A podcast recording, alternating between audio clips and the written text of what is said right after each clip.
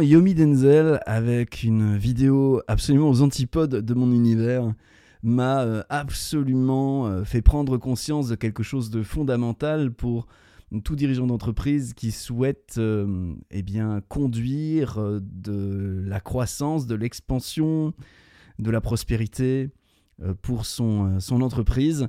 Eh bien, c'est ce que je vais vous partager dans ce nouveau podcast de la série Trop béni, Trop béni, c'est le podcast qui s'adresse aux dirigeants d'entreprise euh, et qui leur promet succès, chance, prospérité et retour de l'être aimé ou pas. En tout cas, ici on parle stratégie, métastratégie, on peut parler de marketing digital, de stratégie d'affaires, d'excellence opérationnelle, d'excellence personnelle, tout ce qui peut permettre à des dirigeants prospères de devenir des dirigeants légendaires. Bienvenue dans ce nouvel épisode du podcast et dans cet épisode de, podcast, j'avais vraiment envie de vous partager qu'est-ce qui a provoqué chez moi un déclic et m'a permis de créer la 21e stratégie du système business bénédiction. Donc le système business bénédiction est issu d'un paradigme entrepreneurial que je décris dans mon livre éponyme et le système business bénédiction regroupe un ensemble de stratégies qui, de ma fenêtre, sont les meilleures stratégies à implémenter si on souhaite générer de la croissance qui soit une croissance équilibrée, une croissance harmonieuse, une croissance qui n'oublie ni l'efficience, ni le kiff du dirigeant, ni la sagesse. Et ouais, parce que toutes les richesses ne sont pas matérielles, n'est-ce pas? Ni le service au vivant qui me semble être euh, capital et très important pour une partie de l'humanité qui, euh, qui est touchée, qui est émue, qui, euh, pour qui c'est important de, de respecter la vie, la vie qui est à l'intérieur de, de tout ce qu'il contemple. Alors, Comment est-ce que... Alors tout d'abord, je vais, je vais, peut-être replacer juste le contexte. En fait, j'ai regardé une vidéo de Yomi Denzel. Yomi Denzel, c'est un célèbre entrepreneur qui est euh, si je ne me trompe pas, mais j'ai pas fait des grosses recherches sur lui, mais qui a fait fortune dans l'e-commerce, qui fait des formations pour partager eh bien ce que lui a découvert et pour enseigner aux autres comment eux aussi ils peuvent développer des entreprises prospères dans le domaine de l'e-commerce. Et il a plus récemment sorti un podcast en binôme avec Oussama Hamar euh, que j'aime beaucoup écouter parce que ils ont des tons, ils ont des angles, ils ont des points de vue qui sont finalement assez différents de, euh, du mien. Et j'aime beaucoup challenger mon point de vue au contact d'esprits qui ont euh, les capacités créatives et intellectuelles, tout en ayant un autre point de vue que le mien, d'avoir un point de vue qui tienne la route, qui soit robuste, qui soit cohérent et ça me permet d'aiguiser mon esprit, ça me permet de me remettre en question sur ma propre vision, ça me permet d'entendre des gens qui ont une autre vision du monde, une autre vision des choses que moi. Et je trouve ça très enrichissant. Et donc j'écoute euh, assez régulièrement ce, podcast qui m'a permis de découvrir Yomi Denzel. Et, et pour le fun, je me suis euh, laissé porter à regarder une de ses vidéos YouTube où il filme ses vacances avec ses potes. Et les vacances sont juste... Mais c'est juste énorme quoi. C'est-à-dire que c'est les vacances, c'est, euh, c'est on, dirait une star du, du, rap américain, c'est jet privé, c'est villas euh, énormes, c'est tous les, les, lieux les plus jet set euh, que de, de, du globe. C'est voilà, c'est vraiment tout ce que le tout ce que l'on peut imaginer, tout ce sur quoi on peut fantasmer quand on pense des gens qui ont des moyens quasiment illimités et qui peuvent se payer les vacances les plus folles les plus beaux endroits, les, expériences les plus premium. Alors tout y est passé. Hein. On a le yacht, on a le, jet privé, on a la, big villa, on a l'escapade en hélicoptère, on a les limousines, euh, on a les endroits hors de prix. Enfin bref, on a vraiment tout. Et en regardant cela, la prise de conscience, mais qui m'est arrivée comme un coup de poing dans la gueule, c'est que, oh putain, la, croissance d'une entreprise, la prospérité d'une entreprise est plus ou moins intimement corrélée à la croissance et à la prospérité de son dirigeant.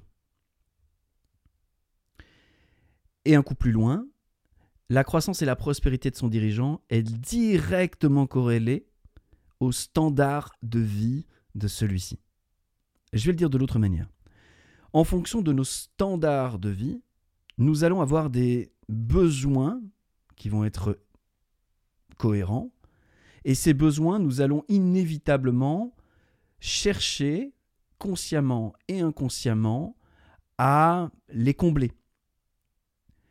Donc si nous avons des standards de vie très élevés, nous allons vouloir très souvent être dans des beaux endroits, très souvent être euh, manger une nourriture avec un certain d'une certaine qualité, très souvent euh, nous allons vouloir nous retrouver avec euh, des gens avec qui partager des conversations d'un certain niveau et tout ça en réalité se chiffre.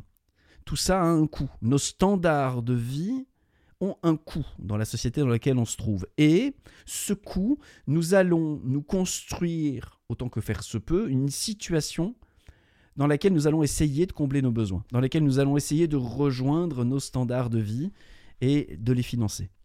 Pour cela, nous allons soit faire une grande carrière, avoir un bon job, travailler fort, travailler dur, ou bien nous allons être entrepreneurs et nous allons chercher à atteindre certains objectifs parce que ces objectifs nous permettent d'obtenir le cash flow nécessaire pour financer nos standards de vie. Et c'est là où c'est fou. C'est là où j'ai vraiment envie de d'activer une zone de, de, votre cerveau qui est vraiment la zone d'introspection, qui est vraiment la zone de OK, et moi dans ma situation, où est-ce que je me situe par rapport à cette double corrélation?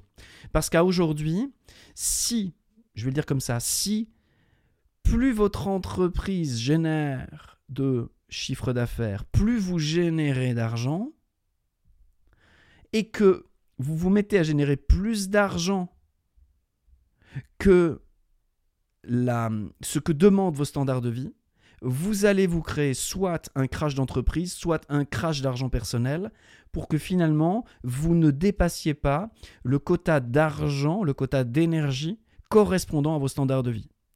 Pour le dire différemment, si vous voulez hausser la croissance de votre entreprise, vous pourriez très bien déjà commencer par hausser vos standards de vie.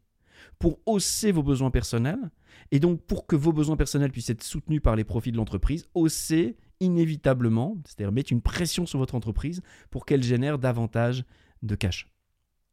On peut le faire dans tous les sens. On peut aussi très bien se dire, ok, aujourd'hui, ce que j'ai envie, c'est garder mes standards de vie parce que, à titre personnel, je suis parfait avec ça. Donc, je veux que mon revenu reste équivalent. Par contre, je veux que mon entreprise croisse parce que j'ai envie de rejoindre plus de clients, j'ai envie euh, que la mission de mon entreprise puisse se déployer. Et je vais donc transformer quelque chose dans l'architecture de mon entreprise de manière à ce que même si mon entreprise croît, ça ne va pas forcément me générer plus d'argent à titre personnel.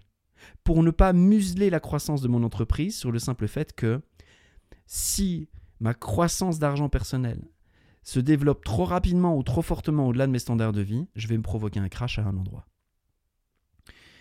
C'est une idée un peu, je peux le concevoir un peu contre-intuitive, mais c'est une idée qui m'a vraiment frappé quand j'ai vu Yomi Denzel. Je me suis dit, mais en fait, voilà, voilà pourquoi ce mec a un business millionnaire et que moi je l'ai pas. C'est parce que il a faim d'un certain standard de vie qui demande d'avoir des moyens financiers et que sa manière à lui d'obtenir des moyens financiers, c'est d'avoir une entreprise qui les lui génère.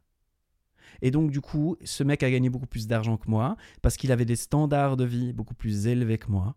Et que pour honorer ces standards de vie, il a trouvé les moyens de gagner de l'argent. Et je me suis dit, mais oui, c'est pour ça que ça fait un an et demi que je ne génère plus énormément de croissance à titre d'argent personnel, simplement parce que, bah voilà, parce que j'ai atteint des standards de vie qui correspondent à ceux avec lesquels je me sens vraiment en équilibre et en phase. Par contre, et ça c'est tout à ok, par contre, je me suis rendu compte que j'avais envie que mon entreprise se développe. Parce que une fois que nos besoins primaires sont satisfaits, on a vraiment euh, instinctivement et presque, quasiment automatiquement envie de contribuer, envie d'apporter quelque chose, envie de prendre soin des autres. C'est quelque chose qui est assez, me semble-t-il, assez naturel. En tout cas, j'ai pu l'observer à de, maintes reprises chez des dirigeants. Euh, hum, ouais. Donc, euh, l'idée, en tout cas, de ce podcast, c'est tes standards de vie, détermine euh, l'argent que tu gagnes. Euh, ou en tout cas, vont mettre un, cap, vont mettre un plafond à l'argent que tu gagnes. Et l'argent que tu gagnes, s'il est directement corrélé à l'entreprise que tu diriges, peut être une limite pour l'entreprise.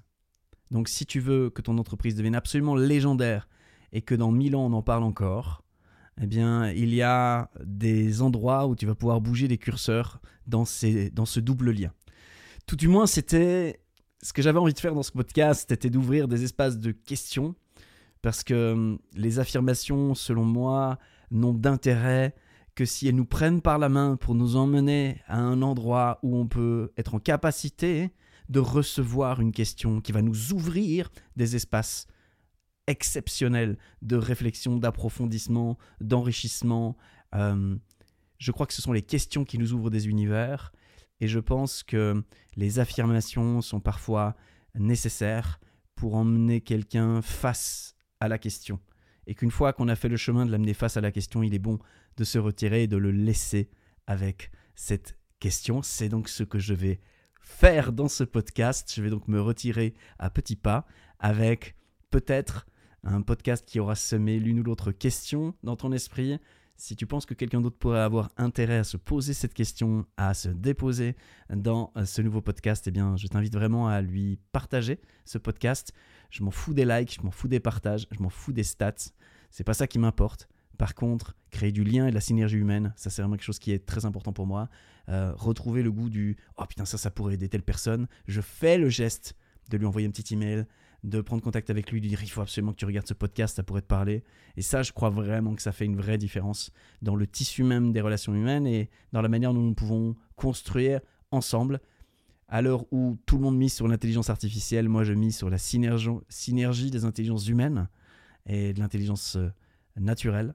Donc euh, voilà, si tu peux, si tu raisonnes avec ça et si tu veux contribuer à ça, eh bien passe le message à ton voisin.